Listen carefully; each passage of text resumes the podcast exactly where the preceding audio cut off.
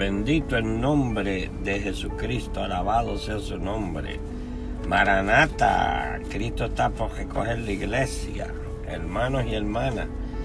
Bendecido cada uno de ustedes que estén escuchando. Este es tu programa hablando a tu conciencia, un programa que es auspiciado por el ministerio en las manos de Dios, guiado por el Espíritu Santo el cual el Señor se los ha puesto en las manos al pastor Edra y a su esposa la pastora Erika. Y hoy pues me toca a mí los miércoles como siempre y aquí estamos, otro día más, con todas las batallas, con todo lo que pueda suceder en la vida de nosotros, pero aquí estamos. Voy a traerle una palabrita y por cierto tiene que ver con esto mismo para que ustedes vean cómo Dios obra en segunda de Timoteo capítulo 2 versículo de 1 al 4 la palabra nos declara lo siguiente.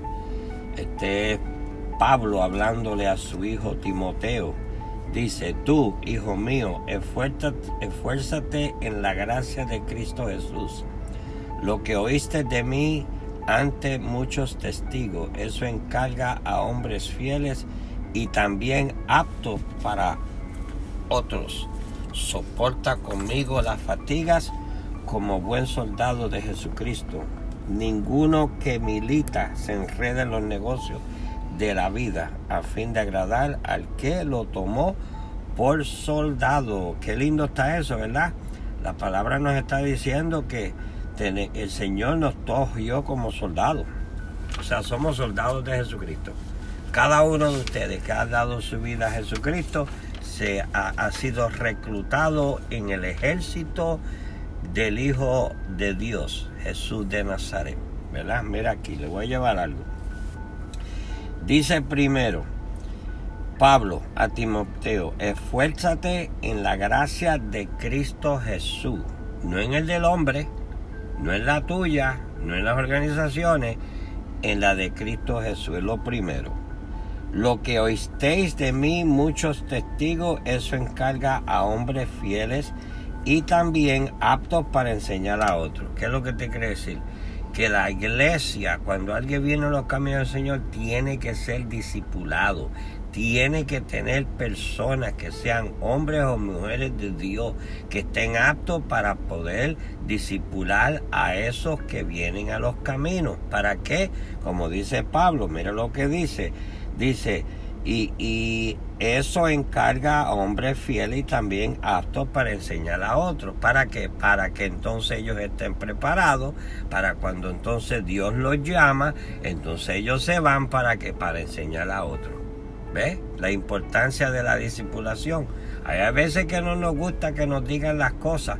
Hay veces que nos dicen las cosas y nos molesta. Porque a mí me pasó cuando yo estuve bajo la discipulación por tres años. Me molestaba. Pero hoy día estoy aquí porque llegué al punto que entendí, comprendí que había que aprender, había que estar bajo de una serie de personas. ¿Para qué? Para cuando Dios llamaba a uno. ¿Ve?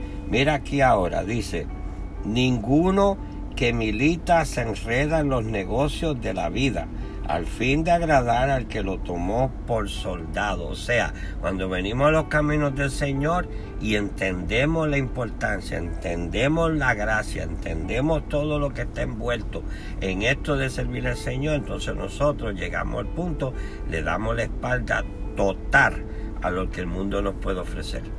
¿Ves? No podemos estar envueltos en las cosas que el mundo nos ofrece. Les voy a explicar, oigan esto. El apóstol Pablo exhorta a Timoteo a continuar en su ministerio mediante la fortaleza de la gracia de Dios.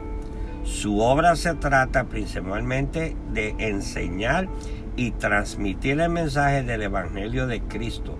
Pero en el versículo 3 nos dice que la obra implicará sufrimiento como un buen soldado de Jesucristo.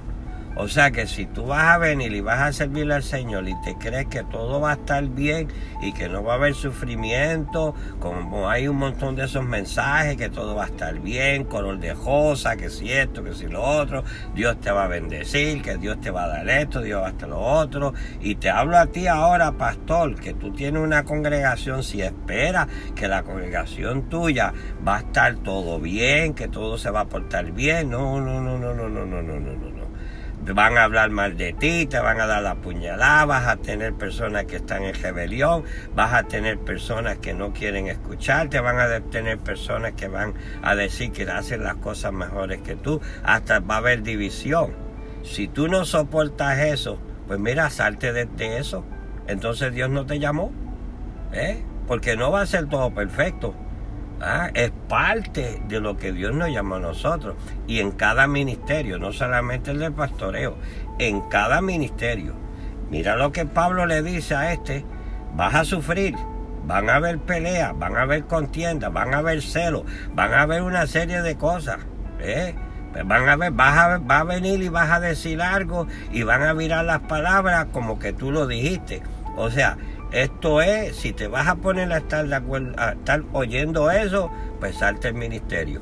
Siéntate mejor en la banca, escucha la palabra y entonces vive una vida tranquilito ahí para que no te moleste, como dicen por ahí. Y conste, te va a seguir molestando el diablo, porque así ese es el trabajo de él. Vamos a seguir hacia adelante. Oigan esto. Dice, esto es un estímulo importante. Pablo sabía que Timoteo y los futuros cristianos, ¿ves? Nosotros necesitarían fortaleza y la gracia de Dios para cumplir el llamado que Dios le dio a él y a nosotros, a ti y a mí. ¿Ves? Le está diciendo a Timoteo que debe soportar las dificultades como buen soldado de Jesucristo. O sea, si no hay batalla, no hay victoria.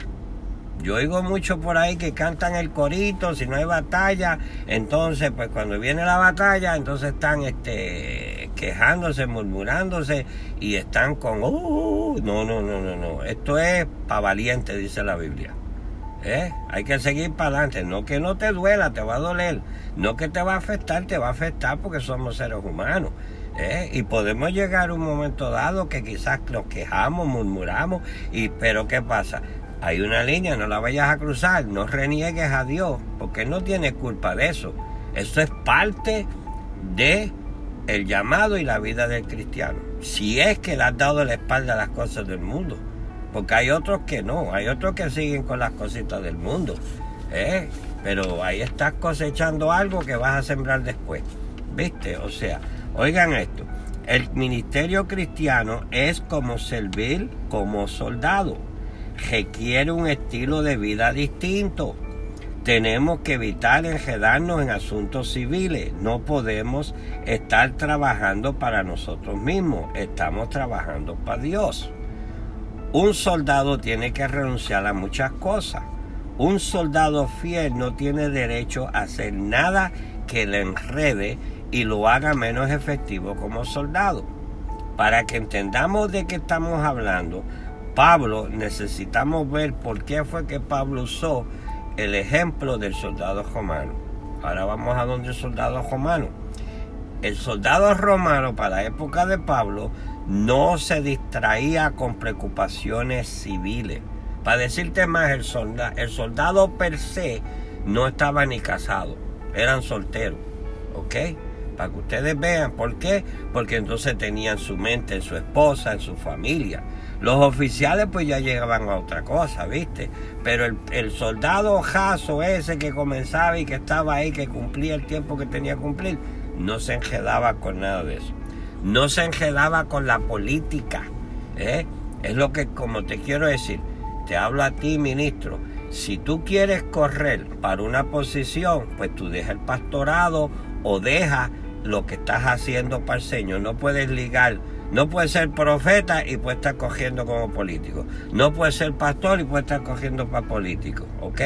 Tienes derecho como ser humano de votar y como ser humano, con tu ciudadanía, pues puedes correr una posesión. Eso no quiere decir que vas a comprometer tus valores cristianos, no, al contrario, como ser, como cristiano y como persona con tu ciudadanía, tú puedes decir, ok, yo voy a correr para el pueblo, inconverso, no converso, y, pero soy cristiano, con mis valores, ¿eh? Pero tienes que salir del ministerio, no puedes ligar las dos cosas, ¿ah? O sea, no la puedes ligar. Mira esto para que ustedes vean. También de igual manera, ok, con el clima. O sea, va a haber días bonitos y va a haber días feos. Una de las cosas buenas de este ministerio de In God's Hand, Joy to the Humble, es que ha llovido, está nublado, como esté, ¿verdad? A menos que sea algo que vaya a poner la vida en peligro de las personas, pero nosotros salimos afuera. ¿eh? Ponemos sombrilla, ponemos carpa para no mojarnos, pero cumplimos. ¿Por qué? Porque el compromiso no es con el hombre, es como yo, yo no he hecho compromiso con el hombre. Primero yo lo hice con Dios y después mi compromiso, la palabra que yo le doy a la persona, pues yo cumplo con la parte que yo le he comprometido. ¿ves? Es lo que tienes que hacer. Es lo que hace este ministerio. El pastor y su esposa tienen un compromiso con Dios y entonces luego pues tienen el compromiso con los que los ayudan y con los que están aportando de una manera u otra. ¿Y qué hacemos? Nos vamos afuera ¿Ves? ¿Para qué? Porque no solamente darle comida, es llevarle ropa, pero lo más importante es llevarle tratado, escucharlo, orar y, y bienvenidos los caminos del Señor. Porque no todos van a ir a la iglesia. ¿eh? Hay que ir a buscarlos afuera. Sigo hacia adelante, como un soldado. ¿eh? Mira esto. Pablo le está diciendo a Timoteo que su objetivo como soldado no era para los asuntos triviales o sin sentido de la vida, sino la misión para la cual Dios los había llamado. ¿Ya ves? Si ya tú estás casado y tienes familia, pues tú tienes un compromiso y un deber con tu familia. Pero acuérdate, el primero es Dios. Es Dios. Es Dios. Si tú llegas al punto que confías en Dios, Él, él, él cuida a tu familia. ¿Eh? Él va a proteger, Él va a suplir y Él va a hacer una serie de cosas para que tu familia estén ahí como deben estar, ¿viste? ¿Eh? Pero el compromiso primero es con Dios. Oigan esto, en términos modernos, es como decir que los cristianos deben estar bien entrenados y disciplinados como las tropas del ejército de hoy, preparados para cualquier batalla. Mira, ayer en el servicio cuando estábamos, la pastora dijo algo que yo lo apunté. Ok, nosotros los cristianos, lavados por la sangre de Jesucristo, somos los enemigos de nuestro enemigo. ¿Ah? O sea, si vas a estar en una batalla, vas a pelear con tu enemigo. Y el que es enemigo tuyo, pues nosotros somos enemigos de él. O sea, esto es una batalla espiritual. Si vas a la guardia, te mata, te destruye ¿ah? y hasta tu salvación la puedes perder. Algunos dicen que no, otros dicen que sí, pero ese no es el punto. El punto es que hay una batalla. ¿Ves? Ahora, mira esto. Tenemos que estar preparados para cualquier batalla, en cualquier momento. Estamos llamados al trabajo y al servicio. Y listos, tenemos que estar listos para partir con todos los placeres mundanos por la causa de Jesucristo y de sus evangelios. O sea, tenemos que darle la espalda a todo lo del mundo. Yo entiendo que hay un proceso, uno quizás se tarda más que el otro, pero tienes que acuérdate, el compromiso es con Dios y el Espíritu Santo te puede ayudar. ¿Ya ves? Sé real, no le des vuelta al asunto. Habla con Él, lo que te tiene atado, dile, Señor, me tiene atado, estoy en cadena, es por esto y esto y esto. Hay veces porque nos gusta, ¿Eh? No lo niegues. Hay veces que sigues haciendo las cosas y no sales porque te gusta. Pues dile al Señor que te gusta para que te liberte y te quite ese deseo. Y tú vas a ver cómo el Espíritu Santo lo hace. Me refiero, chisme, contienda, pelea, llena los blancos. Hasta la pornografía, porque lo hay. O sea, no podemos tapar el cielo con la mano. ¿eh? Dile lo que hay y tú vas a ver que el Señor va limpiando poco a poco y vas empezando a hacer lo que Dios dice. Oigan adelante, mira esto. Estamos llamados al trabajo y al servicio y listo. ¿ah?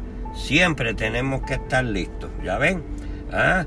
Además, el apóstol da dos ejemplos con respecto a cuando el Señor llama a uno al ministerio. El primer ejemplo es el atleta. Ustedes saben que cuando el atleta está entrenando se tiene que, cortar con un montón de cosas. ¿Para qué? Para poder ganar donde él está, ¿verdad? Béisbol o pelota, baloncesto, correr, lo que sea, ¿verdad que sí? Ok, ese es uno. Y tenemos cuál es el otro, el agricultor. El agricultor tiene que estar disciplinado, el agricultor tiene que saber lo que está haciendo, el agricultor se tiene que levantar temprano, el agricultor tiene que tener una disciplina. Y lo triste del agricultor es que hay veces que viene siembra esperando que la cosecha y viene una tormenta o viene algo y se le fue la cosecha al piso, ¿verdad que sí? ¿Y qué va a hacer él? Pues él tú no lo ves que está lloriqueando ni nada de eso, no, no, no, no, no. Él ya está preparado porque entonces prepara el terreno para la siguiente cosecha. ¿Eh? Sigue para adelante, hay que seguir para adelante, ¿verdad? Aleluya, bendito el nombre de Jesús.